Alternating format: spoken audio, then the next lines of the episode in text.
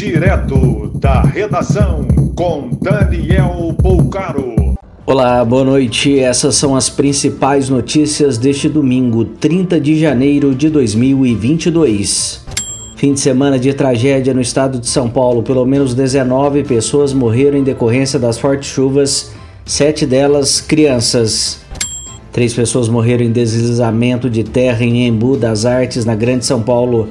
Mãe e filhos de 21 e 4 anos estavam dentro de imóvel atingido. Em Várzea Paulista, casal e três filhos morreram soterrados, um deles bebê de um ano.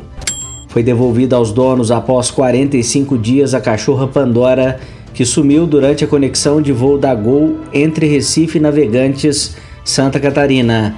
Ela foi encontrada por funcionários do Terminal 3 do aeroporto de Guarulhos. Com Covid, a apresentadora Maju Coutinho está de fora da edição deste domingo do Fantástico. A substituta é Mariana Gross. A mulher do jornalista Léo Batista, Leila Belinasso, foi encontrada morta na piscina de casa. Perícia analisa o caso. O Partido Socialista venceu as eleições em Portugal, abrindo caminho para novo mandato de Antônio Costa. O Supremo Tribunal Federal analisa em fevereiro defesa da Procuradoria-Geral da República de extensão para 180 dias de licença maternidade para pais solteiros. A família acusa que os órgãos de Moisés Cambage, natural do Congo, foram retirados no IML.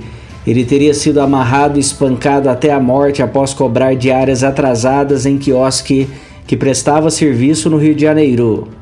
Rafael Nadal se tornou o maior ganhador de Grande Slam da história, 21 com a conquista de virada do Australia Open em partida de 5 horas e meia contra Danil Medvedev.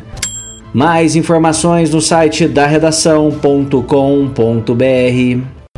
Você ouviu direto da redação com Daniel Bolcaro.